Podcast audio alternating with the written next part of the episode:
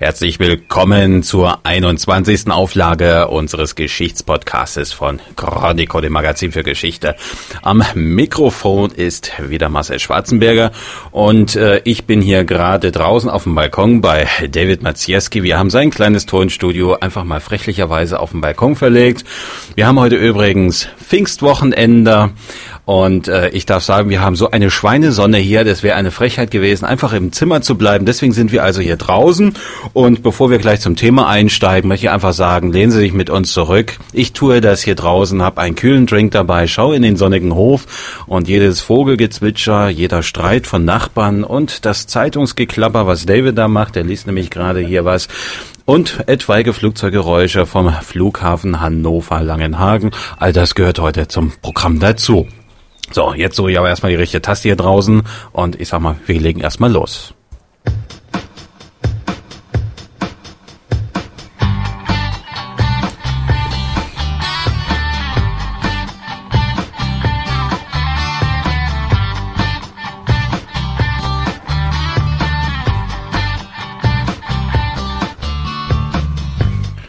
Jawohl, ja. Oh, David, was hältst du mir hoch? So ist was? So ist beim Grillen alles in Butter. Er kann es nicht erwarten. Ja, wir hauen gleich noch ein paar Steaks auf die auf den Grill. Ähm, aber das ist natürlich nicht unser Thema heute. Nein, heute haben wir einen Schwerpunkt uns mal wieder rausgesucht oder ich habe mir den herausgesucht. Und zwar äh, möchte ich heute ein bisschen einsteigen in das Thema äh, römisches Gladiatorenwesen oder auch Unwesen, je nach Einstellung natürlich. Da kann man ja dazu stehen, wie man will. Also heute geht es rund um die Gladiatur. Wir stellen ähm, ein neues Buch dazu vor, oder sagen wir mal so, die aktualisierte Auflage eines Klassikers aus dem Jahre 2000. Ich sage nur Markus Junkelmann und sein Buch Spiel mit dem Tod, die Gladiatoren aus dem Zaban Verlag. Und äh, weil es einfach so schön passt, habe ich heute noch ein Interview mitgebracht das ich äh, im 26. April aufgenommen habe, und zwar in Hamburg-Harburg. Da war die lange Nacht der Hamburger Museen und dort mittendrin war auch eine Gladiatorentruppe. Live und in Farbe und das Gespräch mit den modernen Gladiatoren, ihren Ausrüstungen, ihren Kämpfen und wie das Ganze sich also darstellt. Also das heute hier in der Sendung. Und da legen wir dann auch mal gleich los, aber vorher noch zur Entspannung ein kleines Instrumental.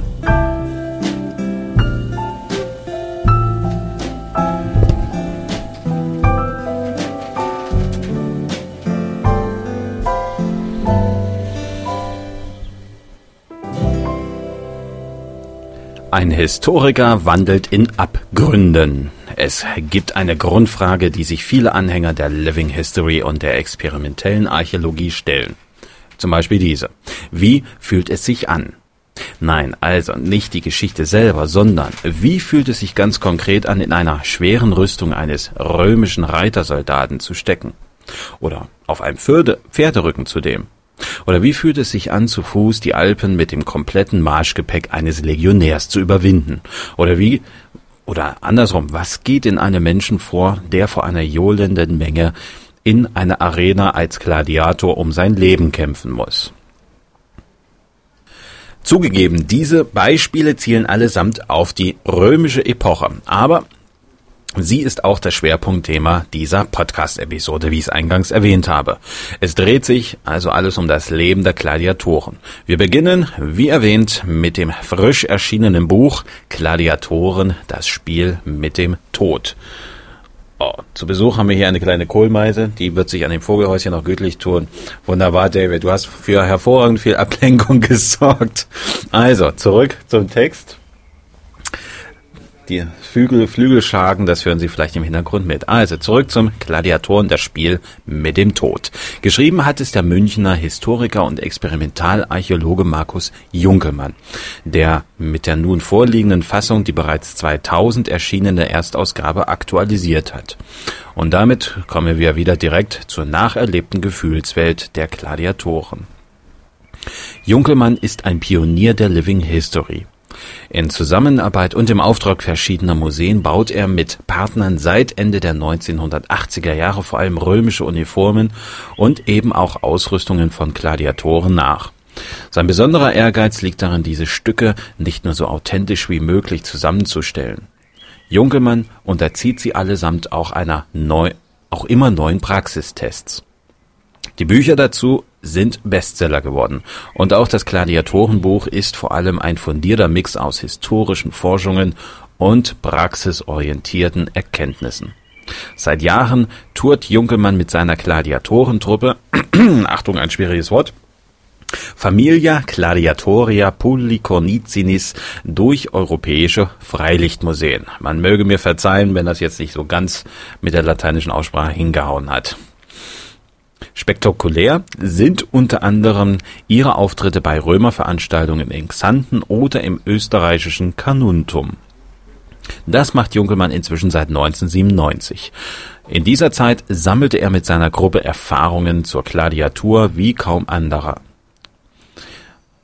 Dies und der wissenschaftliche Hintergrund Junkelmanns machen sein Buch zu einem Stück Basisliteratur, der sich mit diesem Zweig der römischen Geschichte befasst. Klar ist aber auch, Junkelmann steckt mittendrin in der Materie. Den vergleichenden Ausblick oder ausführliche kritische Auseinandersetzung mit dem Gladiatorenwesen darf man bei ihm nicht erwarten. Junkelmann ist Praktiker und konzentriert sich auf seine Aufgaben und deren Vermittlung. Und das finde ich aber auch absolut konsequent. Gleichwohl geht auch Junkelmann auf den blutigen Charakter von Gladiatorenspielen ein. Er beginnt sein Buch allerdings mit den etwas verdrehten Klischeebildern, die wir modernen Menschen oft von den angeblich stets auf den Tod des Gegners bedachten Kämpfen in der Arena haben. Die Forschung hat das zum Teil zurechtgerückt. Und auch Junkelmann sagt von der Gladiator, dass sie, Achtung Zitat, bei aller Blutigkeit durchaus nicht das Gemetzel war, das sich die meisten Leute vorstellen. Zitat Ende. Er sieht die Auftritte der zwar gesellschaftlich verachteten, dennoch oft gefeierten Gladiatoren eher als Kampfsport. Denn bei aller Willkür, die einzelne Exzesse römischer Kaiser durchblicken ließen, unterlagen die Spiele strikten Regeln. Ob als Sklave gezwungen oder als freier Mann nach eigenem Entscheid in einer Gladiatorenschule eingetreten. Gladiatoren waren Profis und kosteten als solche viel Geld. Die Lanistas, also die Leiter einer Gladiatorenschule, hatten wenig Interesse daran, möglichst viele Kämpfer möglichst schnell in der Arena sterben zu lassen. Junkelmann respektiert den Abscheu vieler über die, Achtung, Zitat, Hölle der Antike, wie etwa das Kolosseum in Rom einmal bezeichnet worden ist. Aber der Historiker teilt nicht die Ansicht etlicher Kollegen, diesen Teil der römischen Geschichte einfach stiefmütterlich zu behandeln und auszublenden. Für ihn zählt die Gladiatur zum ganz natürlichen Alltag der römischen Bürger dazu. Und wer die römische Seele verstehen will, der muss auch in ihre Abgründe tauchen. Und seien wir ehrlich, bei heutigen Inszenierungen ziehen Gladiatorenauftritte ebenfalls viele Menschen in ihren Bann.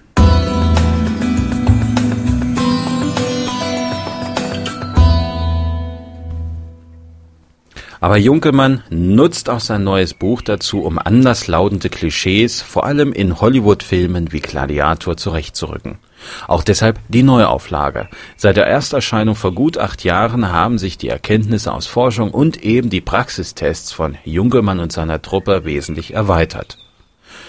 Da darf man auch mal wieder ein neues Buch Paket schnüren. Und das macht Junkelmann denn auch in seiner bewährten Mischung aus detailreichen Hintergrundberichten und ausführlichem Quellenmaterial samt Bebilderung.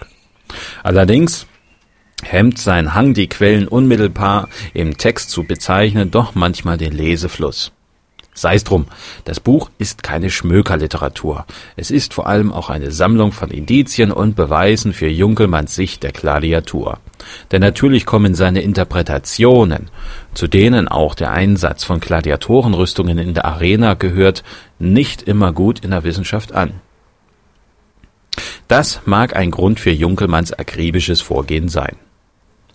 Der Autor schließt also mit seinem Werk eine Lücke, die er ausgemacht haben will. Er beschreibt sie so, ich zitiere, Es ist auch merkwürdig, dass die in den letzten zweieinhalb Jahrzehnten so mächtig aufblühende Erforschung der Bewaffnung und Ausrüstung der römischen Armee die Gladiatur völlig links liegen gelassen hat. Zitat Ende. Und das, obwohl es viele Berührungspunkte zwischen beiden Bereichen gäbe.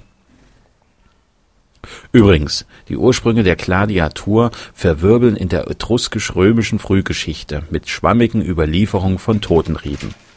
Lange gab es gewisse Vorläufer wie rituelle Zweikämpfe, Menschenopfer oder sportliche Spiele zu Ehren der Toten.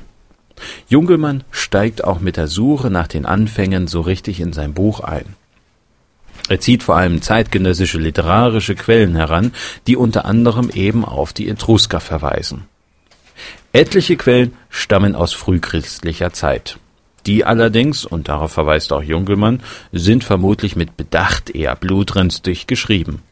Die christlichen Autoren hätten durchaus ein Interesse daran, die heidnischen Kampfspiele zu diffamieren, meint Junkelmann. Lange gab es eine enge Beziehung zwischen dem Totenkult und der Gladiatur. Erst in der römischen Kaiserzeit wurde das Duell so richtig zum Unterhaltungssport. Junkelmann tendiert auch dazu, die eigentliche Erfindung der Gladiatur den Römern selbst zuzuschreiben. Das Spiel mit dem Tod, das Buch also, das Spiel mit dem Tod, ist eine minutiöse Betrachtung der Spektakel. Zunächst nimmt sich Junkelmann das gesellschaftliche Umfeld vor. Viel Platz nimmt die Untersuchung von Ausrüstung und Gladiatorengattungen ein. Letztere sind mit archäologischen Funden, aber auch mit Fotografien der Junkelmannschen Rekonstruktionen versehen. Und schließlich seziert der Autor die einzelnen Phasen der Kämpfe. Ausführlich geht er auch auf andere Praktika ein. Die Gladiatur als Experiment Unternehmen, vor allem auf die italienische Gruppe Ars di Micandi unter Dario Battaglia. Deutsche Zuschauer kennen die Truppe vor allem wegen ihrer dramaturgisch durchdachten Inszenierungen bei Brot und Spiele in Trier. Junkemann selbst bevorzugt eher kommentierte sowie nicht choreografierte Kämpfe. Sehr schön lesen sich zum Beispiel auch die Erfahrungsberichte seiner Kombattanten. Darunter Gymnasiallehrer, Studenten oder Manager, die in ihrer Freizeit die typischen Gladiatorengattungen darstellen und die Kämpfe nach viel Training auch ausüben. Es bleibt das Fazit. Wer tiefer in die Gladiatur einsteigen will, braucht viel Literatur. Aber um Junkelmann kommt man schlicht nicht herum.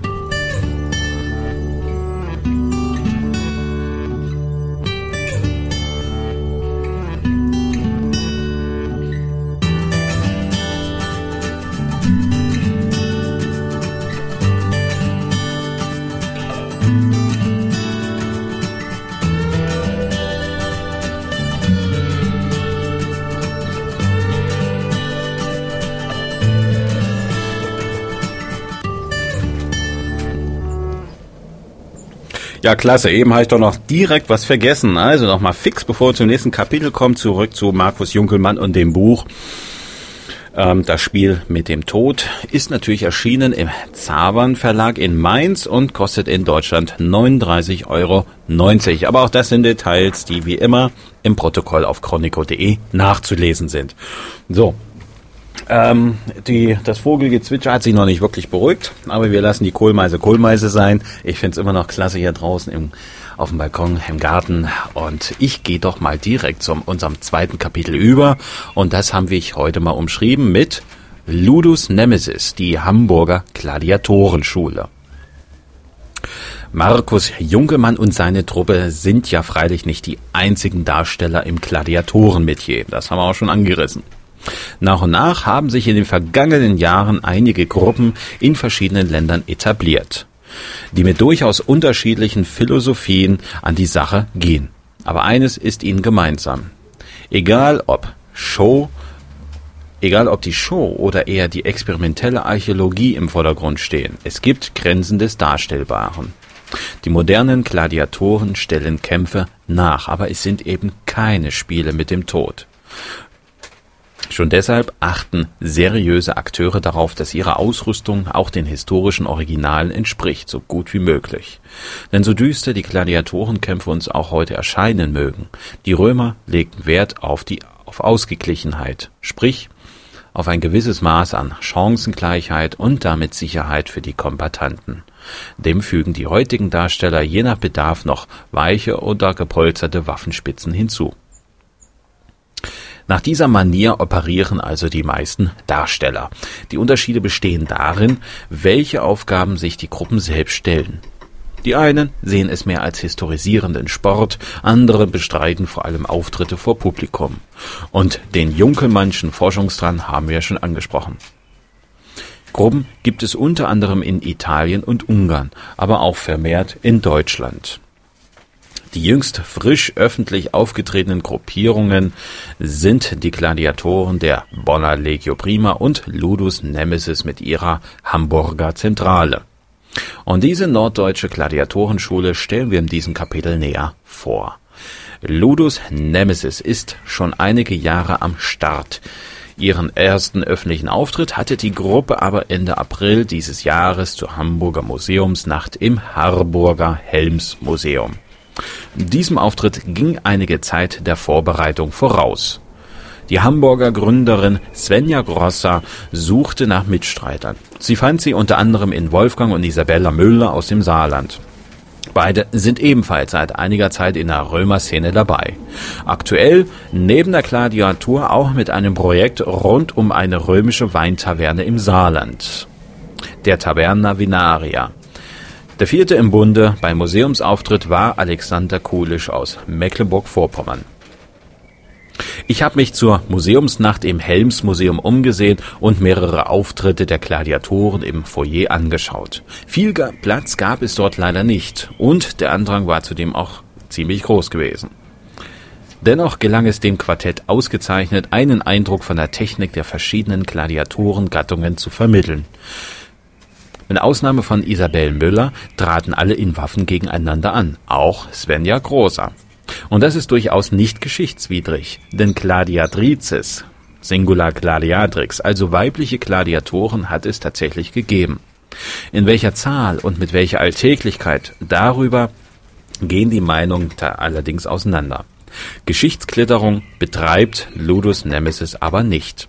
Und dafür sorgen auch bei dieser Gruppe die Kommentare zum Auftritt. Kein Kampf ohne Erläuterungen der Schutzausrüstungen und Abläufe. Auch hier wieder, wie bei Junkelmann, der Kampf gegen die hartnäckigen Klischees gehört zur Vermittlung.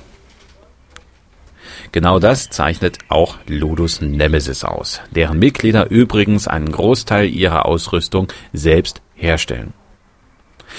Aber das hören wir gleich in einem Interview, denn ich habe mich zwischen zwei Auftritten in Harburg, in Hamburg-Harburg mit Ludus Nemesis unterhalten. Das Interview gibt es gleich in voller Länge in dieser Podcast-Episode zu hören.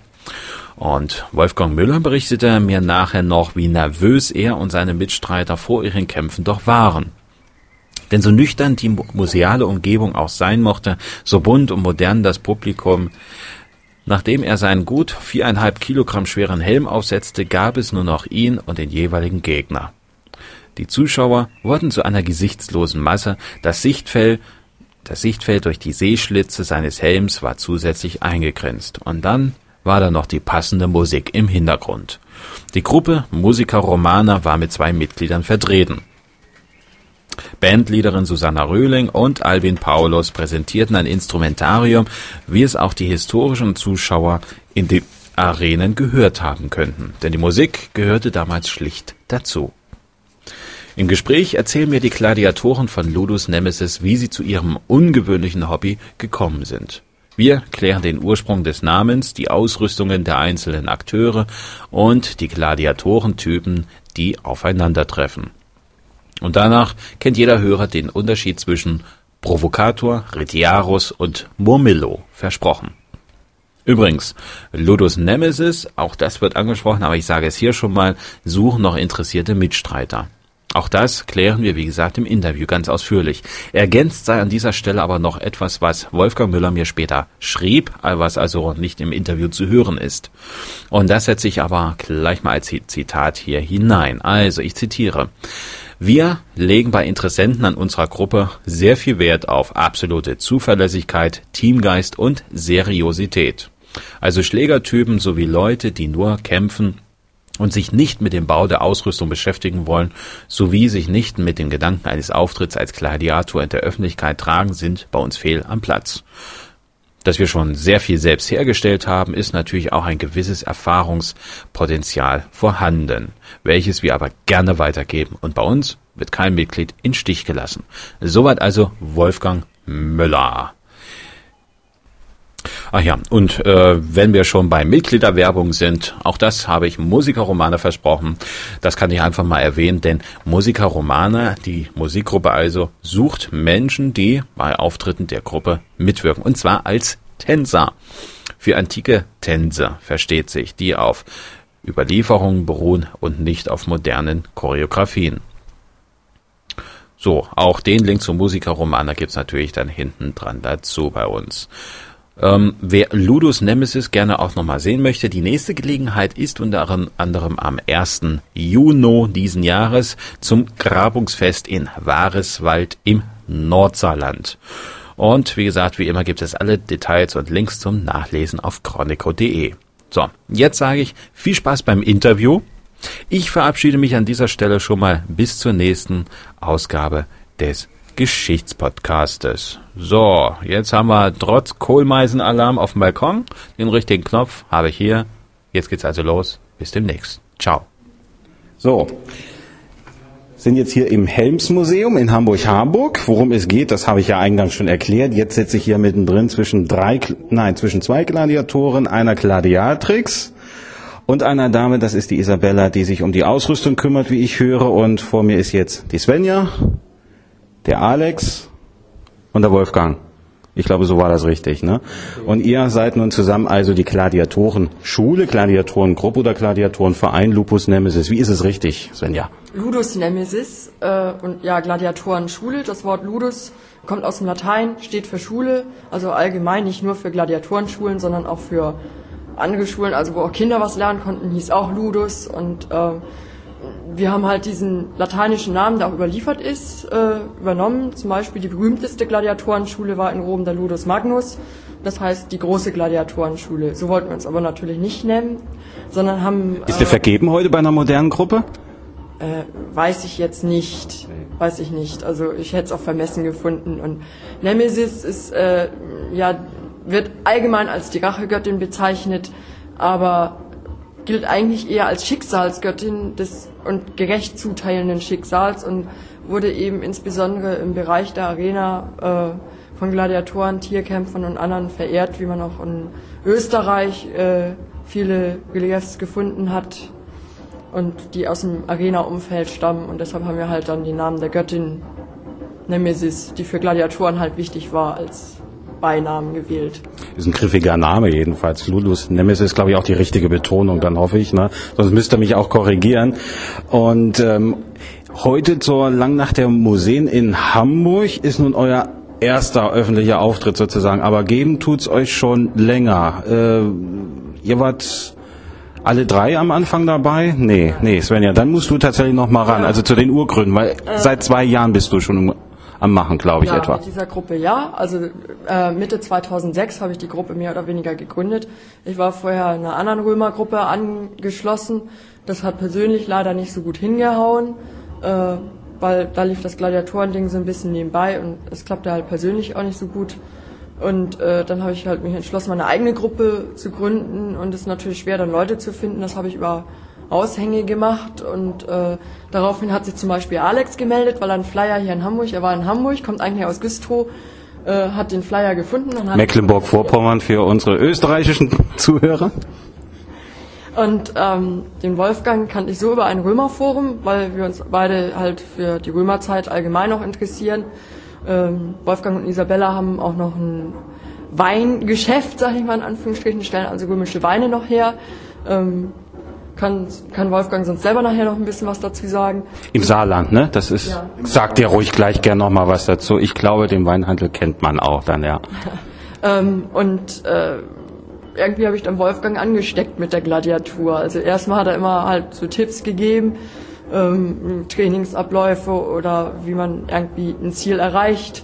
Äh, und ähm, ja, irgendwann habe ich ihn, glaube ich, angesteckt, dass er auch noch mitmacht. Und ist natürlich mit dem Training ein bisschen schwer, weil wir alle weit auseinander wohnen. Wir versuchen dann halt regelmäßig irgendwie Trainingslager zu organisieren. Also es ist nicht immer dann natürlich alle drei vorhanden. Wir haben eigentlich auch noch einen vierten, aber der ist gerade in Vaterschaftsurlaub. Also er hat sich ein bisschen zurückgezogen, weil er gerade Das- Vater geworden ist. Das sei ihm auch gegönnt, glaube ich. Ich finde das wirklich schwierig, Saarland, Mecklenburg-Vorpommern und dann du ja nun in Hamburg, das zusammen zu wursteln und zu machen. Äh, Wahrscheinlich hat es daran aber nicht gelegen, dass er quasi äh, 2006 hast du es gegründet, Ludus Nemesis, heute euer erster Auftritt. Ihr habt jetzt, aber vielleicht erzählen wir erstmal kurz, was wir heute gesehen haben. Ihr, ihr habt jetzt gerade euren zweiten Auftritt hinter euch gebracht. Ich habe mir das auch angeguckt. Also ihr seid gut ins Schwitzen gekommen, ich auch voll zugucken. Ähm, ich glaube, so Museumsvorhalle ist nicht unbedingt der perfekte Ort, aber trotzdem habt ihr ja drei verschiedene Paarungen hinbekommen. Ja. Vielleicht, Alexander, was habt ihr... Entschuldigung, siehst du, so geht's los. Also ich gucke den richtigen an. Trotzdem, Wolfgang, sag nochmal eben die Paarungen, die wir heute gesehen haben.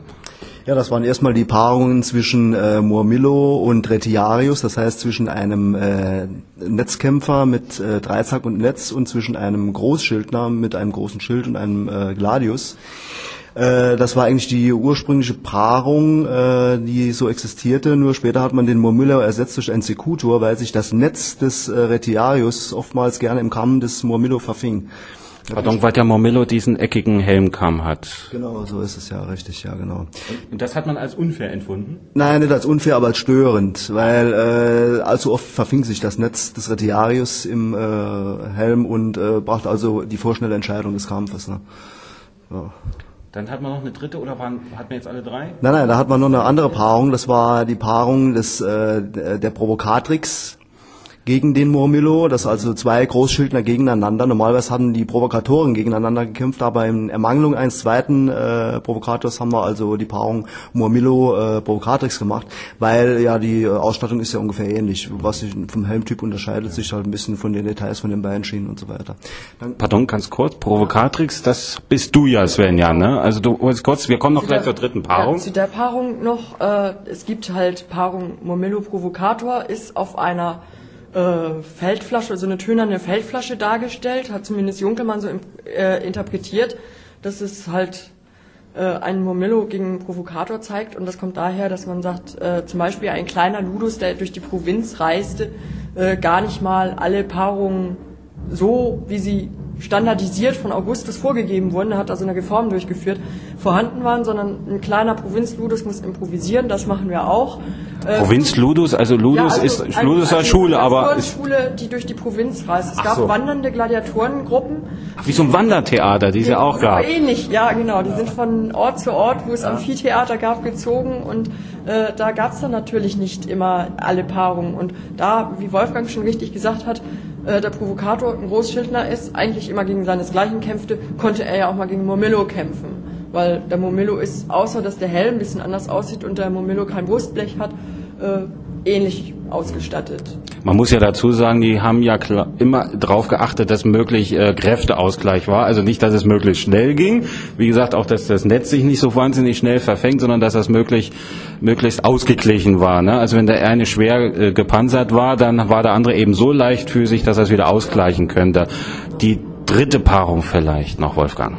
Die dritte Paarung war die Paarung der Provocatrix gegen den Retiarius, also äh, als Großschildners gegen den äh, Netzkämpfer. Und ähm, ist eigentlich so im direkten Nicht überliefert, aber ich sag mal, in der Mangelung äh, von Gladiatoren haben wir also diese Paarung noch dazu genommen. Wie habt ihr das gemacht? Also ähm, ihr sagt ja auch, das steht auch bei euch auf der Webseite, die wir natürlich auch verlinken, dass er an der Stelle nochmal verm äh, da vermerkt, ähm, dass ihr darauf achtet, keine feste Choreografie zu machen.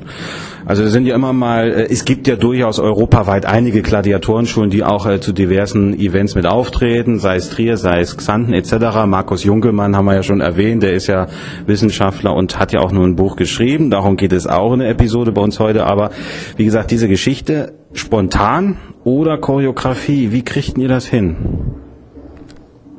Ähm, kriegen das hin? Also wir machen Also ihr macht spontan. Ja, es sind alles Freikämpfe. Äh, wir haben es ja trainiert. Man sieht, was man mit Waffen machen kann. Also jede Waffe, also gibt bestimmte Angriffsformen, irgendwelche Angriffe, die immer wieder vorkommen und dann auch bestimmte Abwehren. Aber man weiß ja nie, wann es kommt. Und deshalb ist es natürlich Freikampf. Und wenn wenn man halt irgendwie so einen Kampfsport macht, äh, das egal was es ist, es gibt immer einen bestimmten Angriff und eine bestimmte Abwehr dazu. Und bei uns ist es auch so, dass wir zusehen müssen, das abzuwehren. Wenn er jetzt der Dreizack zum Beispiel kommt, versucht hinter dem Schild einzuhakeln, um das aufzureißen, äh, dann muss man halt sich versuchen, dass man es hinkriegt, sich wegzudrehen, dass er an dem Schild vorbei kommt. Und äh, aber wann und wohin er sticht mit dem Dreizack, ob er auf die linke oder auf die rechte Seite von meinem Schild sticht, das sehe ich ja nicht. Oder das kann er antäuschen und sonst wie. Also von daher es ist alles ein Freikampf, wie es auch damals war. Die haben ja auch nichts choreografiert. Also nicht in dem Sinne jetzt ein klassisches Reenactment, sprich man hat äh, belegte tatsächliche Zweikämpfe, das jetzt also einen bestimmten Gladiator darstellt, sondern es geht euch um die Form, die Ausrüstung, die ihr euch auch selber beschafft, beziehungsweise auch anfertigt zum Teil. Und Isabella nickt auch schon, vielleicht auch nochmal, was machst du? Die äh, Kleidung, die Tuniken oder? Alles. Äh, Von den Tuniken über die äh, Manikas, der Armschutz und der Bein. Die, die, die, sind diese wattierten hier, ne? ja, genau, das ist eine Manika. Oder die Leber, Ledergamaschen, äh, der Armschutz, das Supplicaculum, also die, diese Art Hose, die sie, die sie tragen, das, das ist halt meine Aufgabe. Dafür zu sorgen, dass es im Stand bleibt, dass es funktioniert, dass es nicht verrutscht. Ja, also die Mutter für alles. Und das Ganze ist jetzt, korrigiert mich, erstes Jahrhundert. Also da bemüht ihr euch. Ähm, da gibt's auch Quellen, bestimmt, aber hatte ich ja schon mal vorher angedroht, die Frage, also ähm, die, was unterscheidet jetzt zum Beispiel du als Provocatrix aus dem ersten Jahrhundert von jemandem im vierten Jahrhundert? Also beim Provokator war das so, ich gehe jetzt einfach mal davor in die Republik, hatte der Provokator einen offenen Helm, wie ein römischer Legionär, also ohne Visier, sondern nur mit den Wangenklappen. Und das wurde später geändert, dass es jetzt so ein Visierhelm ist, wie ich den trage, äh, weil das irgendwann, wie ich schon sagte, hat Augustus auch eine Reform gemacht, was die Ausstattung und sonst wie angeht. Alte Typen wie der Samnit oder so verschwanden zum Beispiel komplett oder der Gallier, man weiß auch nicht, wie sie aussahen, also selbst Dr. Junkelmann ist da nicht hintergekommen, um das genau zu sagen, so war ein Samnit ausgerüstet, so war ein Gallier ausgerüstet. Ähm, und im dritten Jahrhundert oder so, sag ich mal, die Helmform änderte sich eigentlich. Also die Paarungen blieben tatsächlich, bis Gladiatorenkämpfe abgeschafft wurden. Das war im fünften Jahrhundert, hat, glaube ich, der letzte stattgefunden, so um 450 rum. Weiß man wo? Ähm, irgend- in Rom bin ich der Meinung, im Kolosseum war dann der letzte und Tierkämpfe hat es weiterhin gegeben, bis ins sechste Jahrhundert oder noch länger hinein. Irgendwo kommt das ja in Spanien nachher mit den Stierkämpfen. Oder ist das eine ganz andere Linie? Weiß ich nicht. Es wird vermutet, dass das mit Venationes, also mit Tierkämpfen zu tun hat, aber viele sagen auch, das ist viel später entstanden und es ist kein direkter äh, Beleg von den Venationes zur Corrida. Aber Fakt ist, um ja. auf die andere Frage zurückzukommen, also beim Murmillo zum Beispiel hat sich nachher die Helmform sehr geändert, dass der Kamm weiter runtergezogen wird, dass der Helm einfach ein bisschen vom Aussehen her anders aussah. Ähm, aus dem Relief aus dem dritten Jahrhundert in der Villa Borghese in Rom zu sehen, äh, sind zum Beispiel auch metallene Armschütze zu sehen, so mit diesen Schuppen drauf, wie man es auch vom Schuppenpanzer her kennt. Äh, da hat der Secutor immer so eine Art Armschutz und ähm, also gibt manchmal Unterschiede und ja, also das ist dann eigentlich der Also es gibt da ganz schöne Trends. Wolfgang nochmal? Da gibt's noch was, äh, zum Beispiel beim Sekutor, ist auch noch äh, ganz prägnant. Im ersten Jahrhundert äh, hatte dieser Sekutor nur zwei kleine Augenlöcher. Im dritten, vierten Jahrhundert später äh, hatte dann auch so ein kleines Visier. Also auch ein ganz anderer Helmtypus im Endeffekt.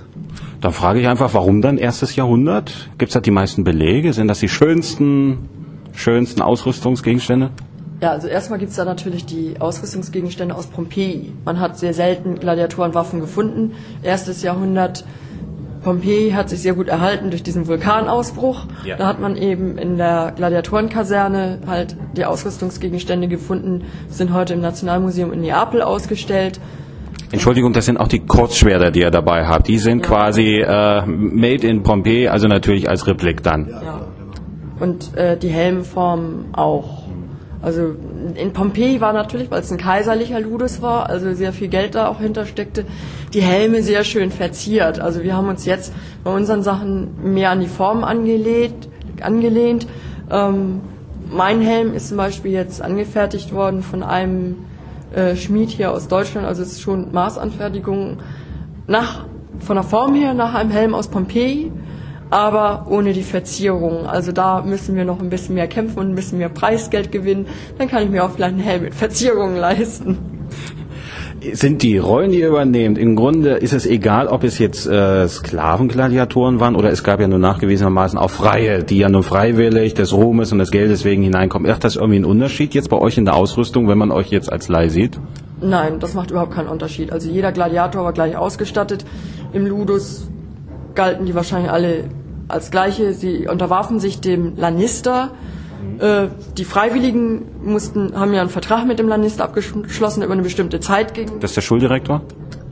wenn man es so will, ja. Oder auch noch Manager trifft es vielleicht eher, wenn man das zum Beispiel vergleicht mit äh, heute mit dem Fußballverein oder sowas mit Präsident oder Manager, ähm, trifft es das eher, weil das war auch wirklich so ein Business, wie man es heute mit äh, Fußballvereinen vergleichen kann. Da steckte genauso viel Geld dahinter und das wurde genauso viel Geld damit gemacht. Ähm, es gab auch Fanartikel schon über Gladiatoren und ähm, jeder Gladiator musste einen Eid schwören auf den Lannister. Dass er, jetzt kriege ich ihn nicht ganz zusammen. Kannst du noch mal überlegen, kurz Genau. vielleicht gleich. Äh. Ja, das werde ich jetzt hier so schnell nicht kriegen. Also sich fesseln, schlagen und brennen lassen, also mit dem Eisen. Also man musste sich tatsächlich dem Willen des Lannister komplett unterwerfen. Das galt auch für die Freiwilligen. Auch die haben diesen Eid geschworen und galten quasi oder waren fast wie Sklaven auf Zeit, wenn sie sich als Gladiator mit, mit dem Lannister einen Vertrag unterzeichnet haben. Und daher waren sie alle gleich in der Schule. Das bringt mich nochmal zu einer dunklen Frage dann eher. Ich meine, so eine Darstellung, äh, Gladiatoren, die sind beliebt. Es gibt auch nicht, na doch, äh, nicht so arg viele, aber es gibt schon ein paar Gruppen, die das machen. Es sieht auch toll aus. Ähm, aber im Grunde heute Gladiatoren, die, wenn die nochmal auftreten würden, ich meine, da würden ja die Menschenrechtler auf die Barrikaden gehen. Ja, also ähm, das Reizvolle daran ist, ist, ist auch ein bisschen was Morbides. Ne? Also ist das mehr jetzt die Ausrüstung, die Geschichte als solche oder der Sport oder eine Mischung aus allem oder was ist das Reizvolle dran? Weil da muss man, damit muss man ja umgehen, dass das ja im Grunde ja mal ein blutiges Geschäft war damals. So blutig seid ihr natürlich nicht, aber Ähm, ich würde sagen, schon eine Mischung aus allem. Und ähm, wenn man sich heute einige Sportarten anguckt, ist das da genauso noch blutig. Nur, dass halt nicht mehr mit scharfen Waffen gekämpft wird, aber äh, auch beim Boxen oder gibt ja noch irgendwelche anderen Kampfsportarten, die auch sehr brutal sind und wo dann auch irgendwie zumindest gebrochene Knochen oder sonst was gibt. Ähm, und manchmal ja auch Tote. Und äh, wie ich ja auch gesagt habe, ist auch nicht jeder Gladiator halt gestorben. Also ging ja nicht, endete ja nicht jeder Kampf tödlich. Und ähm, Gladiatoren hatten eben im Vergleich zur normalen Bevölkerung auch eine sehr gute medizinische Versorgung. Und die Verletzten wurden dann halt optimal versorgt, weil halt die Ausbildung zu einem Gladiator, das war sehr teuer. Die mussten die ganzen Trainingswaffen, die richtigen Waffen, die mussten da in der Sch- Schule ja auch durchgefüttert werden und sonst was, musste sich ja rentieren. Da hat man den ja nicht einfach über die Klinge springen lassen. Also, also ich meine, es ist auch Zeitgeist, man muss sich nicht mit allen identifizieren. Ähnlich könnte man ja die Fragen auch stellen bei Leuten, die ja Legionäre darstellen, römische Legionäre. Es gehört eben zum Kulturkreis dazu. Und bei euch ist, glaube ich, der sportliche. Seid, seid ihr alle Sportler auch oder? Äh, Ja gut, ich mache ein bisschen Kraftsport, ein bisschen Radfahren, aber ansonsten äh, eigentlich nichts. wenn ihr sagt, ihr braucht ja noch Leute, ne? Also halten wir noch mal fest. Du, du kommst gleich noch mal dran. Genau. Svenja, ähm, von dir möchte ich auch noch mal hören. Also erstes Jahrhundert muss man sich mit einstellen. Ihr geht auf Auftritte, wo man euch sehen kann. Das können wir auch gleich noch mal klären. Also erstes Jahrhundert Auftritte. Sportlich muss man sein. Was muss man noch mitbringen, wer sich melden möchte? Ganz viel Enthusiasmus. Also, dass man auch Lust hat, nicht, es ist nicht nur das Training, sondern eben auch das Basteln an der Ausrüstung. Isabella kann nicht alles machen, schon gar nicht, wenn hier oben sich jemand meldet und sie sitzt im Saarland, äh, sondern dass man das auch selber macht. Es ist aber nicht so, dass wir jemanden da ins kalte Wasser schmeißen, sondern immer Hilfe anbieten und Tipps geben und ähm, ja, also man braucht sehr viel Enthusiasmus auch dafür und eben halt eine Begeisterung fürs alte Rom und eben dann auch vielleicht für dann auch für die Geschichte der Gladiatoren halt, also auch der geschichtliche Hintergrund. Damit befasst ihr euch ja auch, wie gesagt, auf eurer Webseite gibt es ja eine ganze Menge dazu zu lesen und den Link, wie gesagt, den bringen wir noch mal rein. Nochmal zu dir. Du hast vorher auch Sport gemacht oder machst noch immer Sport, ne? Du bist da quasi vorgeprägt in der Ja, Richtung. Also ich mache Wing Chun, das schon seit sieben Jahren jetzt, habe jetzt einen elften Schülergrad und äh, mache auch noch nebenbei Stockkampf bei meinem Sifu, also das ist mein Kung-Fu-Meister und äh, ja, also von daher schon immer ein Interesse an an Kampfsport gehabt und als Kind habe ich mal Judo gemacht und äh, bin von daher schon vorgeprägt. Also insofern ist das eine strikte Entwicklung. Dann, wenn ihr nicht als Gladiatoren auftretet, was macht ihr sonst? Der Alex? Was mache ich sonst beruflich? Würde, bin ich MTA, also ich äh, bin jetzt mitten im Prüfungsstress. Ansonsten MTA, pardon, was? MTA, medizinisch-technischer Assistent in Funktionsdiagnostik, ist es voll ausgesprochen. Und ansonsten in meiner Freizeit beschäftige ich mich hauptsächlich mit der Ausrüstung, bis sie zusammengebaut ist. Und ich habe mich auch vorher lange mit Kampfsport, vor allen Dingen Mittelalter, mit verschiedenen Schwerttechniken und allem beschäftigt. Das ist, macht etwa die Hälfte meines Lebens aus. Es ist, wie gesagt, eine strikte Entwicklung. Bei dir, Svenja, wenn du nicht Gladiatrix bist. bin ich Exportkauffrau bei einer kleinen Hamburger Firma und äh, exportiere grafische Maschinen, also Druckmaschinen und Ersatzteile in alle Welt und spreche noch Englisch und Französisch. Es klingt alles ganz normal. Und bei euch muss, geht's jetzt rein in den Weinhandel, sonst beruflich, oder wie ist das bei euch? Nein, der Weinhandel ist natürlich rein hobbymäßig. Hauptberuflich bin ich Qualitätstechniker in einer Kurbelwellenschmiede in Homburg im Saarland und bin dort für die Qualität so ein bisschen zuständig halt und das anderes halt auch mehr oder weniger Hobby, äh, gehört auch zum Römertum irgendwie so dazu. Also Dann sag mal den Namen des Weinhandels einfach.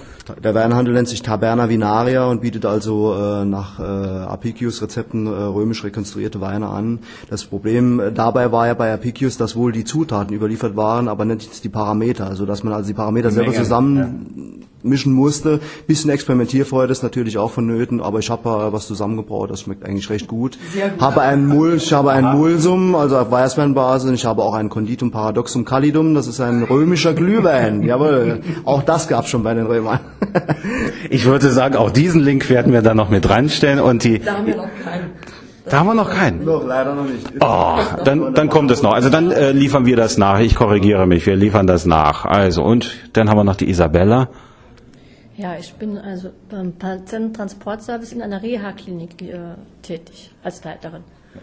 Also ich würde sagen, alles ganz normale Menschen. Ja und ähm, man muss also keine Scheu haben. Ich danke euch fürs Gespräch und wie gesagt, was noch offen ist an Infos, das packt man sowieso noch mit dran ans Protokoll und wie wir das immer machen bei uns auf Chronico. Danke euch.